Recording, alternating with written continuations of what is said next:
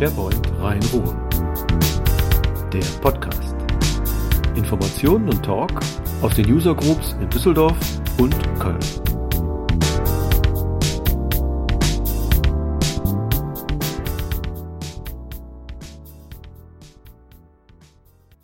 Hallo aus Las Vegas von der SharePoint Konferenz 2014. Bei mir ist Christian Kaiser. Ich bin André Doms und der Recap vom Tag 1. Es ist jetzt Konferenztag 2. Wir haben die erste Session hinter uns gebracht. Ähm, das ist aber so viel, das würde in den Recap vom Tag 1, glaube ich, nicht reinpassen, weil da ging es um Infopass. Darum kümmern wir uns dann heute Abend beziehungsweise morgen früh. Ja, After Keynote, Tag 1. Ähm, gestartet mit den, ähm, ja, wie soll man das sagen? Special Keynotes, es gab eine Executive Keynote, eine Keynote für IT Pros, für Developer. Und wir haben uns mal die IT Pro Keynote angeguckt. Christian, wie fandst du das? Ja, fand ich ähm, sehr spannend. Ähm, das, was jetzt dabei rausgekommen ist, dass wirklich SharePoint, die nächste SharePoint-Version im Jahr Mitte 2015 rauskommt. Da haben sie nochmal einen relativ langen Block für, ähm, ja, nicht verschwendet, aber zumindest haben sie das dann wirklich definitiv angekündigt gestern. Ähm, ja, wo Zeit ist es natürlich jetzt schon ziemlich ziemlich äh, auffallend, jetzt, dass wenn jetzt alle zwei Jahre neue Version rauskommt, dass On-Premise-Installationen immer schwieriger zu betreuen werden. Ja, äh, vor allem unter dem Gesichtspunkt, wir haben ja äh, viele Kunden äh, immer noch, die jetzt gerade mal an dem Upgrade zu 2013 ähm, knabbern, hätte ich fast gesagt. Äh, also das wird dieses Jahr passieren. Ähm, und realistisch kann man den natürlich für 2015 jetzt nicht das nächste Upgrade ähm, verkaufen. Was so ein bisschen mitschwingt, äh, wenn man so ein bisschen rumfragt, sind ja einige deutsche MVPs auch hier, ist die Frage, naja, äh, eigentlich müsste man an den Upgrade-Szenarien auch mal was machen, dass man das auch abgebildet kriegt, weil so wie es heute ist, ähm, eine Migration ist jetzt zwar kein Hexenwerk mehr, wenn man zum Beispiel mit Database Attached arbeitet, ähm, ja, aber immer noch ein Ding, was so eine Farm nachhaltig mal für eine gewisse Zeit aus dem, ja, außer Betrieb nimmt, ne? Ja, zumal ähm, man ja auch beachten muss, die ganzen Custom-Code-Szenarien, die jetzt, ähm, die noch in den aktuellen Farmen häufig rumschwirren, oder auch serverseitiger Code, der wird einfach aussterben müssen. Wenn, wenn die jetzt solche, solche Szenarien und solche Iterationszyklen haben für die neuen Serverversionen, kann man sowas gar nicht mehr warten. Ist nicht mehr möglich. Ja, zumindest schwierig. Also, ähm, D'accord. Ja, ansonsten ähm, SP1 wurde nochmal so ein bisschen drauf eingegangen. 2012 R2 Support. JSON Light Support soll mit drin stecken. Ähm, was hast du? Hast du noch was bei SP1 noch mitgenommen? Nein. Okay. Ähm, ach so, ja, genau. Also nochmal der Hinweis darauf, ähm, die Integration.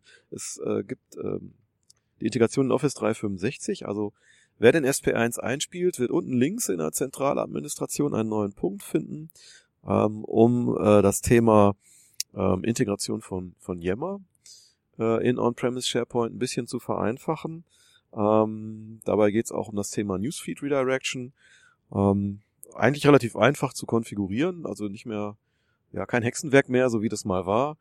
Ähm, und auch das Thema ähm, OneDrive also für die Business-User ähm, das ehemalige SkyDrive Pro quasi, äh, OneDrive jetzt als äh, einzubinden, ähm, auch mit ein paar Klicks eigentlich erledigt. Man muss nur eine URL angeben, den Rest macht das Ding im Hintergrund. Was wir noch gesehen haben, war ähm, das Thema Data Loss Prevention. Ist ja jetzt ein bisschen breiter aufgestellt worden. Ähm, heißt, äh, es wurde ein Szenario gezeigt, wie man ähm, relativ einfach nach Passportnummern, nach Kreditkartennummern suchen kann und solche Dokumente absichern kann. Ähm, das ist nochmal deutlich mehr geworden, als es bisher im Office 365 war. Und was ich ganz interessant finde, ist, es gibt diese vorgefertigten Data Classifications dafür.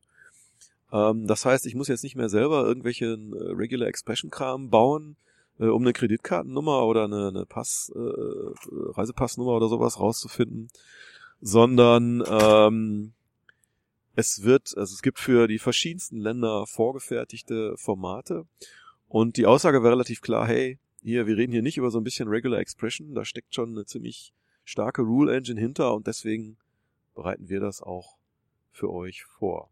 Ja, was hast du gestern noch gesehen? Ähm, meine erste Session gestern, da ging es um äh, SharePoint Online und für die Large Enterprise äh, Integration dort. Das war der Speaker Simon Sharia, ähm, Teamleiter für das ähm, Online-Team oder für das Office 365-Team.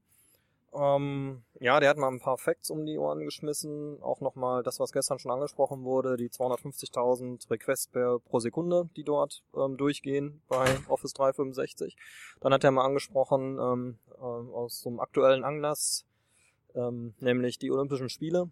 Da wurden über Office 365 das Eishockeyspiel USA und Kanada übertragen per Stream. Und da waren concurrent 2,1 Millionen Streamers online. 2,1 Millionen. 2,1 Millionen, genau. Concurrent. Hardcore. Concurrent. Ja, das war schon, äh, da hat der Saal schon ein bisschen geschluckt. ähm, also da ist schon ziemlich Power hinter. Ähm, ja, zum Thema äh, Olympia, der Dan Holm ist ja auch vor Ort bei ziemlich regelmäßig jeder, jeder Olympiade als SharePoint-Experte. Und da läuft, äh, ich glaube im Pressecenter ist das viel, viel, viel ähm, über, über SharePoint und äh, SharePoint Online. Und äh, wenn man sich die Facebook-Seite mal anguckt vom, vom Dan Holm, das ist schon äh, echt cool, was da läuft. Also in welcher Skala die da arbeiten. Von daher 2,1 Millionen, pff, Respekt. Ja, vor allen Dingen interessant auch, wo in welche Bereiche SharePoint so alles eingedrungen ist. Also äh, da hätte ich es jetzt erstmal überhaupt nicht erwartet. ja, das stimmt. Also ich sag mal, ne, wir haben ja immer erzählt, SharePoint ähm, ist ein Stück Knete. Ähm, Joel Olson hat das schon sehr früh gesagt, SharePoint ist Plastik. Ähm, das ist so. Und ja, so langsam aber sicher an den Anwendungsszenarien sieht man, hey, das ist nicht nur eine Plattform, irgendwie ein paar Office-Dokumente durch die Gegend zu schubsen, sondern äh, mit ein bisschen Fantasie und kreativem Einsatz kann man echt eine Menge damit machen. Zum Beispiel auch Olympia Stream. Ja, sehr schön eigentlich. ähm, was hat er noch gesagt in dem in der Session? Ja, die aktuellen SLA-Goals momentan sind sie bei 99,98. Äh, ähm, das, das SLA-Goal von Microsoft ist 99,90.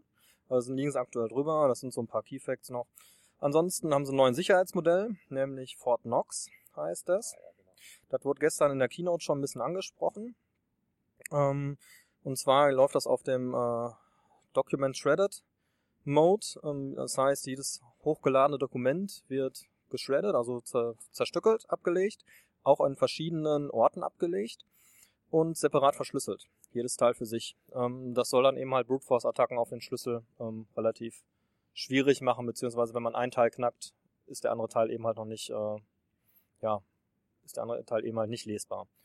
Ähm, soll die Sicherheit erhöhen. In das heißt aber, die verschlüsseln nicht die Dokumente, sondern tatsächlich die Shred. Die Shreds werden verschlüsselt, genau, einzeln, separat. Ähm, ansonsten hatten die mal eine Live-Schaltung in das Command Center für Security, auch sehr, sehr cool. Ähm, da haben die mal aus dem Nähkästchen geplaudert und haben mal gesagt, die hätten pro Tag ähm, 400 Millionen sicherheitsrelevante Events. Ähm, wo die eben halt drauf gucken, ähm, mit 15 bis 20 Terabyte an Daten, die die dort generieren pro Tag. Ähm, das ist total irre ähm, und das muss man sich jetzt auch mal auf der Zunge zergehen lassen. Diese Daten werden innerhalb von 15 Minuten geladen über einen ETL-Prozess in das BI-System von denen. Und da laufen dann verschiedene Graphen drüber, verschiedene BI-Graphen, verschiedene ähm, Lokalisierungsverfahren, wo die Angriffe herkommen, was aufgefallen ist, wo eventuell irgendwelche Muster hinterlegt sind. Absolut abgefahren, was dahinter liegt. Ja, sehr crazy. Übrigens, das äh, Geklapper hier im Hintergrund, ähm, wir haben uns natürlich mal wieder eine ruhige Ecke gesucht und heute sind es nicht die netten Männer, die die äh, Stühle von A nach B schieben, sondern heute ist es hier das Executive Office. Ähm, ich vermute, die waren gestern alle irgendwie entschlafen oder hatten einen freien Tag. Hier ist lustiges rein raus sind jetzt schon ein paar Meter weg. Ähm, 400 Millionen Events, also mit irgendwie ein paar, paar Zehntausend oder vielleicht auch so mal so 100.000, aber 400 Millionen ist ja wirklich absoluter Wahnsinn. Ja, was hast du noch gesehen? Ja, da bin ich noch nicht ganz fertig. Also es ist echt viel gewesen gestern bei dem äh, beim SharePoint Online. Ähm, jeder Developer wird jetzt ein bisschen schlucken, gerade mal. Ähm, der Rollout-Prozess bei SharePoint 3 oder bei Office 365, ähm, so mit drei äh, Verfahren oder drei Ebenen ist man schon gut dabei meistens. Vier ist schon ziemlich äh, umfangreich, wenn man so einen Rollout-Prozess von der Software mal betrachtet.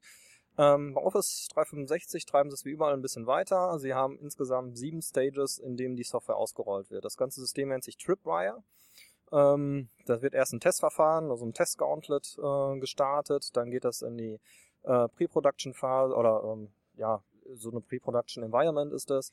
Ähm, dann dürfen die äh, Office 365 Entwickler selbst damit arbeiten. Das ist das eDoc oder Eat Your Own Dog Food, wird ja, das ja. häufig genannt. Mhm. Ja. Ähm, danach ist die Microsoft IT dran und dann geht das in ausgewählte Kunden mit ProdWave 1, ProdWave 2.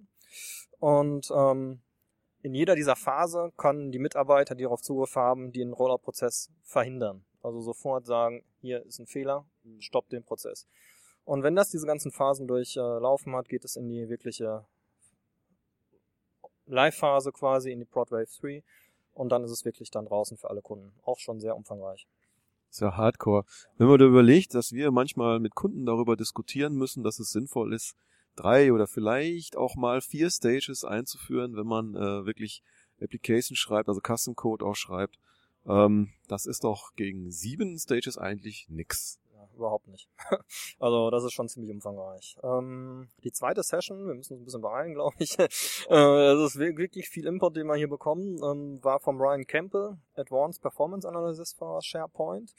Ähm, und es trifft wohl extrem den Nerv der aktuellen Community. Es geht da um On-Premise-Installation ähm, immer noch.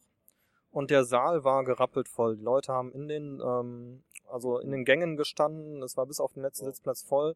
Und da ist offensichtlich immer noch Dampf drauf auf der, auf dem Thema. Und da finde ich so, so ein bisschen dieser ganze Hype um Office 365, beziehungsweise dass da alles so massiv reingedrückt wird. Ähm, ja, es gibt immer noch sehr viele On-Premise-Situationen offensichtlich.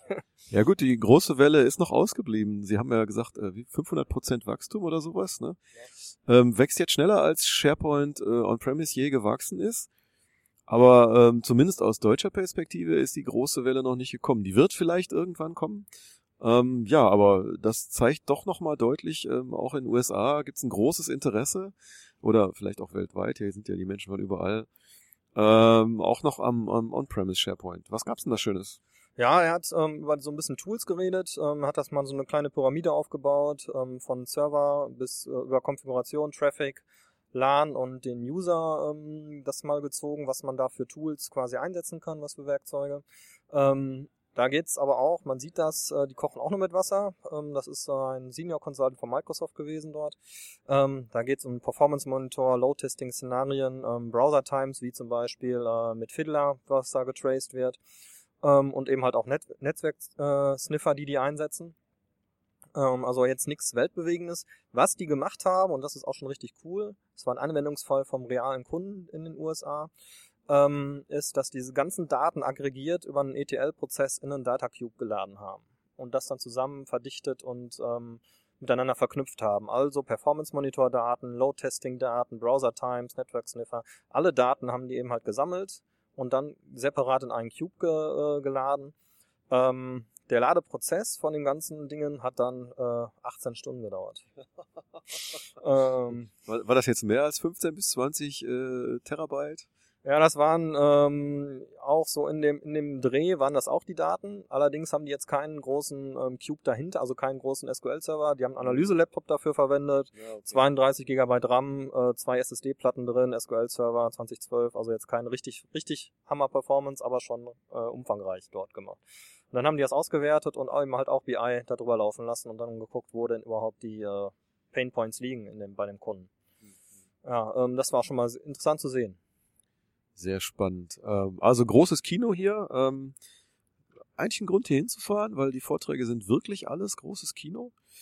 Ähm, was uns noch durchgegangen ist, ist aus der IT Pro Keynote. Es gibt ein neues äh, IT Pro Netzwerk für ähm, auch insbesondere Office 365, was nicht Technet ist.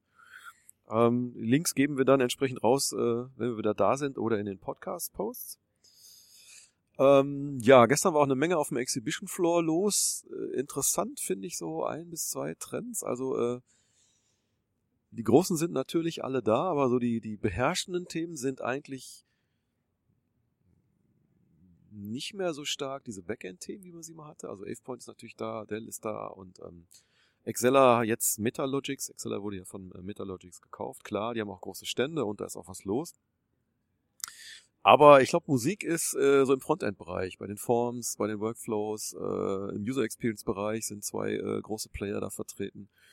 Ganz interessant, äh, vom Aufbau her ist sie leider ein bisschen so aufgebaut, dass man an den großen Ständen vorbeikommt und die vielen, vielen spannenden kleinen Stände, die man da eigentlich sieht, so Kalender zum Beispiel oder, oder äh, Solutions to Share, um mal so ein paar bekanntere zu nennen. Da sind ganz viele, ähm, ähm, ja, da kommt man nicht so einfach hin irgendwie, weil das ist so ein bisschen labyrinthisch gebaut, formuliere ich das mal so.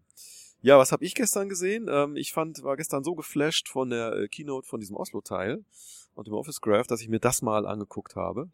Und die Session äh, stand unter dem Titel Work Like a Network. Ähm, also nicht mehr hier Do More with Less oder so.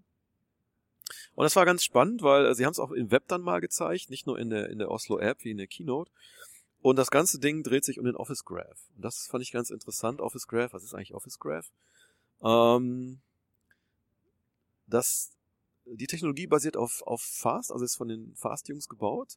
Deswegen heißt es auch Oslo, die kommen ja aus Norwegen, die Jungs. Und Office Graph ist im Prinzip die Aufhebung der Barrieren zwischen Suchergebnissen.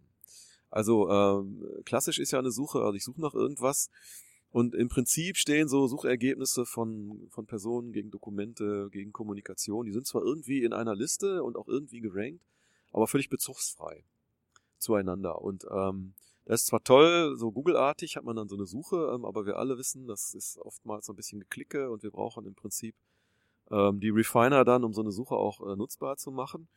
Und was das Ding irgendwie überhaupt nicht kann, ist, ist ähm, ja so kontextbezogene Ergebnisse liefern. Und das ist eigentlich das Ding, was Office Graph und Oslo liefert. Also so ein Office Graph kann man sich vorstellen wie ähm, ein, ein wenn man es visualisiert, wie ein Netzwerk um, um zum Beispiel mich als Benutzer drumherum. Und in dieses Netzwerk gehören eben nicht nur Personen, sondern da gehören Dokumente rein, da gehören Aktivitäten rein, da gehören auch die Aktivitäten rund um die Dokumente und die Personen rein. Und das Ganze wird zusammengezogen, ausgewertet und fließt dann in die Suchergebnisse, die ich in, in Oslo äh, bekomme. Und dieser Office Graph äh, besteht aus sogenannten Signals.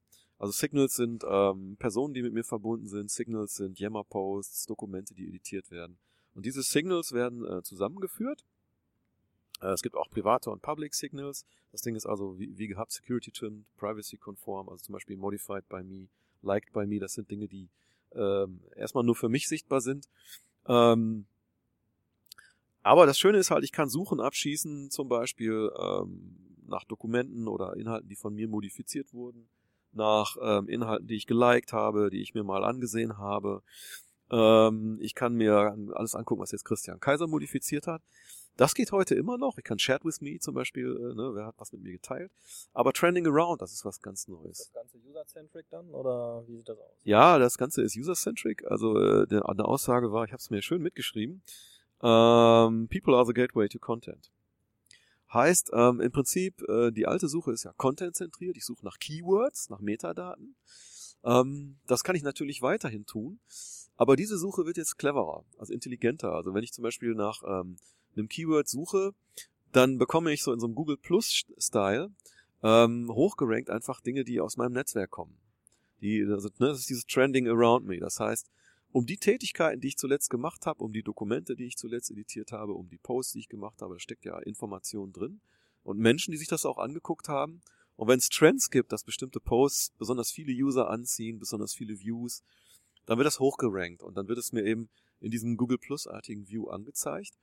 Und ähm, wo es richtig schön transparent wurde, wie clever das ist, ist, wenn ich mir jetzt zum Beispiel den Christian Kaiser angucken würde, dann würde ich ähm, oben sehr schön grafisch aufbereitet ähm, die Netzwerkinformationen sehen, also wie stehen Menschen in Bezug äh, äh, zu zum Christian Kaiser jetzt, also nicht nur Vorgesetzte und Kollegen, so wie wir das kennen, sondern auch ähm, Coworkers, also äh, die in gemeinsamen Projekten arbeiten, in gemeinsamen Teams, ne, das wird wahrscheinlich irgendwie über ACLs oder so laufen, oder wenn ihr Dokumente gemeinsam bearbeitet habt.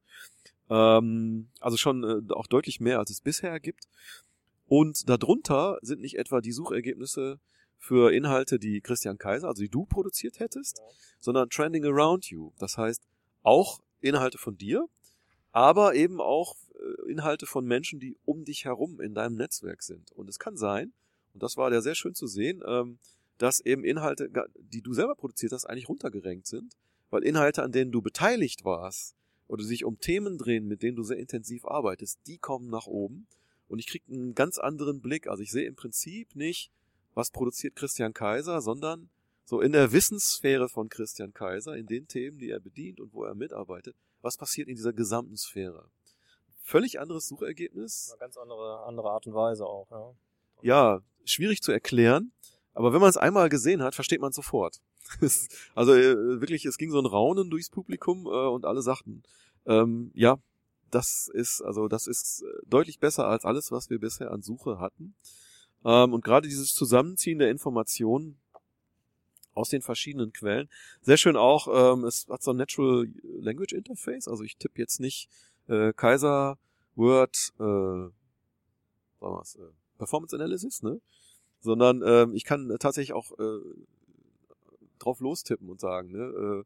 Äh, äh, so ähnlich wie so Siri-like, ne? Gib mir mal bitte ähm, alle Menschen, die rund um Kaiser, give me trending around Christian Kaiser, around the topic sowieso. Ja, ganz interessant, was da so geht.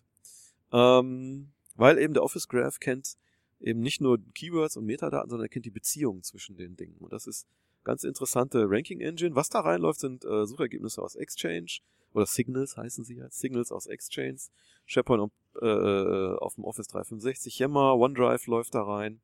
Es ist eben eine Suche für alles. Es ist nicht mehr so, dass ich zum Beispiel Exchange-Ergebnisse im SharePoint gar nicht bekomme. Ähm, ja, und dieses Trending Around Me eben gibt mir einen Blick auf meine, meine engsten Kollegen, den wichtigsten Personen und Themenkreis. Und äh, dieser Content ist wirklich tailored, also äh, maßgeschneidert. Ähm, genau, was interessant war in dem Videoportal, über das wir schon mal gesprochen haben, ähm, da war äh, hier Popular Videos, das kommt auch aus dem Office Graph, das sind dann Trending, Trending Videos quasi. Ähm, und so Themen wie You May Also Like im Videoportal, das ist wirklich zugeschnitten auf den User und das ist auch diese Trending Around Information. Also er guckt, welche Videos werden viel angeguckt und passen thematisch zu mir oder gucken meine Kollegen, meine Ängsten an und dann kommen die einfach nach oben. Und da sieht wirklich jeder was anderes. Ja, sehr, sehr cool. Ja.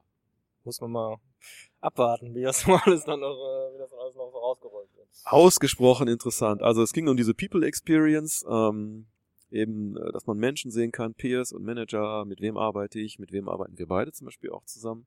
Wer sind deine Direct Reports? Also es kann auch ein bisschen komplexere Strukturen ähm, ähm, abbilden. Was interessant war, es äh, gibt eine API, oder wird es geben, ähm, um das ganze Third-Party-Thema abzuholen. Das heißt, es wird eine API geben, wenn ich einen eigenen Service habe, der Signals senden kann, der äh, mit Office 365 verbunden werden kann.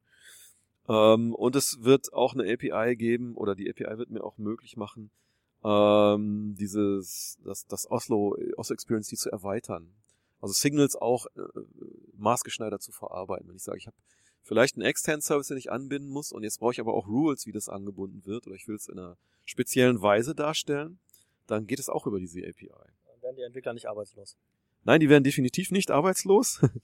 ähm, sehr schön war auch dieses Shared With Me Thema. Das, was ist ja, geht auch in Office 2013, ist eine schnöde Liste, sieht kacke aus, hilft auch nicht wirklich, weil es tonnenweise Dokumente sind. Ähm, auch das mit Oslo aufbereitet ist doch nochmal eine ganz schön andere Liga. Ja, ansonsten Line of Business Systeme war noch da bei Extensibility das Thema, was kriegt man dran gehängt. Ähm, und was sie halt mal gezeigt haben, war äh, CRM-Anbindung, was es jetzt noch nicht gibt eigentlich, was man also noch äh, schneidern muss quasi. Und da sind eben Signals aus CRM reingewandert und das, äh, der Office Graph weiß zum Beispiel, wer wichtige Kunden für mich im CRM sind. Und wenn bei den Kunden was passiert, äh, eine wichtige Änderung, eine personelle Änderung oder äh, eine Verkaufschance irgendwie scheitert oder es gibt da äh, gravierende Änderungen, dann geht so ein Signal, äh, äh, wird ins Office Graph gekippt. Und das Office Graph ähm, ähm, rankt dann diese, diese Information für mich mit rein. Also man muss dann dem System quasi die Visualisierung ein Stück weit mitgeben, was muss auf diesem, dieser Kachel da draufstehen. Und dann läuft das rein. Das war jetzt ein relativ einfaches Bild, aber gerade CRM ist eigentlich was, was danach schreit, da mit reinzuwandern. Ja, das ist ne? halt genau der Punkt, verschiedene Informationen, das haben sie auch gestern nochmal gesagt, aus verschiedenen Systemen werden eben halt aggregiert dargestellt und die Informationen kommen zum User. Der User muss sich die nicht mehr selber abholen, sondern die werden direkt quasi bereitgestellt für den User selbst. Genau, also so People und Content äh.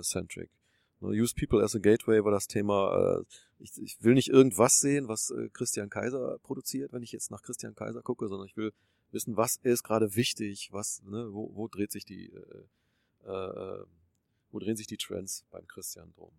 Ähm, und äh, was auch wichtig war, war eben ähm, iterate as a team, ne? Also nicht mehr, es geht nicht mehr darum, irgendwie Content-Produktion visualisierbar zu machen, so Herr Kaiser produziert Dokumente oder so, sondern im Prinzip, dass ich diesen Teamblick bekomme auf Informationen. Das war schon ähm, sehr spannend und der Vortrag war so aufgebaut und das großen Respekt an die Sprecher. Ähm, es war also nicht nur ein Slide-Deck, sondern es waren verschiedenste Slide-Decks und die Aufgabe war, aus diesen verschiedenen Slide-Decks Slides über Oslo zu finden und ins Vortrags-Slide-Deck zu bringen. Also das Vortrags-Slide-Deck fing quasi leer an und dann sind die beiden hingegangen und haben sich mithilfe von, von Office Graph von Oslo durch den Informationswust durchgetankt und während der, des Vortrags das Slide Deck zusammengebaut. Das war natürlich jetzt ne, made up wieder Amerikaner gemacht, also schon so ein bisschen vordefiniert, aber die Suchen haben sie halt eingetippt und es kam Ergebnis raus. Ähm, gut, sie haben sich jetzt die Suchstrings gemerkt, die sie da reingehackt haben, aber im Prinzip ein schöner Blick darauf, wie man damit arbeiten kann. Echt also. Und die Show spielt natürlich dann auch eine Rolle, wie man Die Show spielt auch eine Rolle. Ja, der andere Vortrag, den ich gesehen habe, ähm, war jetzt vielleicht nicht so spektakulär ähm, ähm, von, der, von der Show her, aber vom Inhalt auch interessant. Da ging es eben um äh, Hybrid-Szenarios, End-to-End. Also ähm, niemand wird jetzt, denke ich, Schlag, Knall auf Fall, auf einen Schlag in die Office 365 Welt gehen, wenn er On-Premise SharePoint hat, sondern es wird so, ja, schrittchenweise ähm, da reingehen und wie kann ich eben so typische User-Probleme abfangen. Ähm, der war ein bisschen desillusionierend, der Vortrag. Ähm, also Shirts Integration war noch okay soweit. Solange sie One-Way ist, Two-Way ist schon ein bisschen aufwendiger. Ähm, aber als es dann um so Themen ging wie Newsfeed und Profile, äh, da geht gar nichts nach wie vor. Da wird auch nichts gehen. ähm, das sind einfach zwei getrennte Welten, die man nicht zusammenkriegt. Es gibt so ein paar über den SP1 so ein paar Dinge ähm, und über den, diesen, diese Trusted äh, MySite Locations. Da kann man ein bisschen was machen, Trusted MySite Hosts. Ähm, aber das ist im Prinzip das eine durchs andere austauschen. Äh, eine wirkliche Kopplung gibt's da nicht. Das war so auch ähm, ja der Tenor der Session, dass das äh, das kann man machen, um den den den Transit, die Transition für die User ein bisschen zu erleichtern zwischen den beiden Welten. Ähm, auch so ein Thema, ne, man sollte sie vielleicht designmäßig entkoppeln und nicht koppeln, also nicht beides soll gleich aussehen, sondern es sollte dem User durchaus bewusst sein, dass er zwischen zwei Welten wandelt und dass es eine, eine Online-Welt gibt und eine On-Premise-Welt und dass man äh, zum Beispiel weiß, äh, wenn Search nur One-Way implementiert ist, dass ich aus der On-Premise-Welt Office Online-Ergebnisse sehe, aber umgekehrt nicht. Und dazu muss ich halt wissen, wo ich gerade stecke. Ansonsten äh, sinkt die Akzeptanz an der Stelle. Ja, insofern so ein bisschen desillusioniert, was alles nicht geht. ähm, aber äh, nichtsdestotrotz einfach das jetzt ähm, Stand der Technik und ich glaube nicht, dass sich da äh, viel dran ändern wird. Na, es wird immer mehr Richtung Office 365 gedrückt werden, denke ich mal. Und das war ja auch ein bisschen gestern die Quintessenz aus den Keynotes, dass immer nur noch ein Subset in den On-Premise-Welten landen wird. So ist es. Ja, wir haben heute die erste Runde Vorträge hinter uns. Ähm, stapelweise Notizen produziert. Ähm, vielleicht tease ich das jetzt mal so ein bisschen. Äh, was hast du dir angesehen? Ähm, Real World Architecture natürlich wieder für On-Premise. Ich bin da so ein kleiner, äh, kleiner Rebell noch in der Richtung. Ähm, ja, da schauen wir mal. Das war von Victor Willen. Äh, Werde ich dann wahrscheinlich heute oder morgen Abend ein bisschen was zu erzählen. Genau. Ja, und ich habe mir äh, die Session angeguckt, äh, Infopath and Forms, wie geht's weiter? Ähm, die war sehr, sehr prominent besetzt. Äh, also, äh, im Prinzip waren die äh, Produktmanager und äh, Marketingmanager vertreten. Äh, Sonja Koptev, Greg Lindhurst, Bob Piper. Ähm, das ist schon ganz weit oben. Ja, und äh, das Spannende an der Session ist, wie geht's weiter? Das äh, fassen wir dann im nächsten Podcast mal zusammen. Ich habe sage und schreibe, äh, ich glaube, neun Seiten oder so dazu äh, mitgepinnt. Ähm, sehr interessant. Das spielt in die Access und, und Access Services Thematik auch nochmal rein. Ähm, eine Anekdote am Rande dazu, die ich jetzt vielleicht jetzt noch zum Schluss reinbringe, ist, ähm, das haben wir beide leider gestern verpasst. Ich habe es nur auf dem, äh, auf, äh, auf dem Video auf Facebook und auf Fotos gesehen. Joel Olsen hat gestern ganz spontan einen Totenmarsch veranstaltet durch die Exhibition Hall und ähm, zum äh, ja kommen wir zum Tod von Infopass und ähm, die mit äh, Mitlaufenden oder die, die Mittrauernden haben Bring on the Dead äh, skandiert hier. Und das muss schon eine ziemliche Show gewesen sein in der Pause. Schade, dass wir das verpasst haben. Ich wäre, glaube ich, laut grölend mitgelaufen. Ja, natürlich. das ist schon, schon cool. Ja, ähm, das war's von Tag eins und dem Beginn von Tag zwei. Morgen geht's weiter. Ähm, hier ist jetzt irgendwie so Richtung 11 Uhr. Das heißt, äh, in Deutschland ist es wieder Abend. Ähm, ja, ich wünsche uns beiden noch einen sehr spannenden Tag. Wir werden viele Informationen für euch sammeln. Wünsche allen Zuhörern ähm, jetzt von dieser Zeitposition aus gesehen einen schönen Abend. ja, wir haben, wir haben hier Sonne und äh, glaube ich 22 Grad so mittlerweile. Aber ich habe gehört, zu Hause ist der Frühling auch eingekehrt. Also schöne Grüße nach Deutschland. Morgen geht's weiter und Baba. Ciao.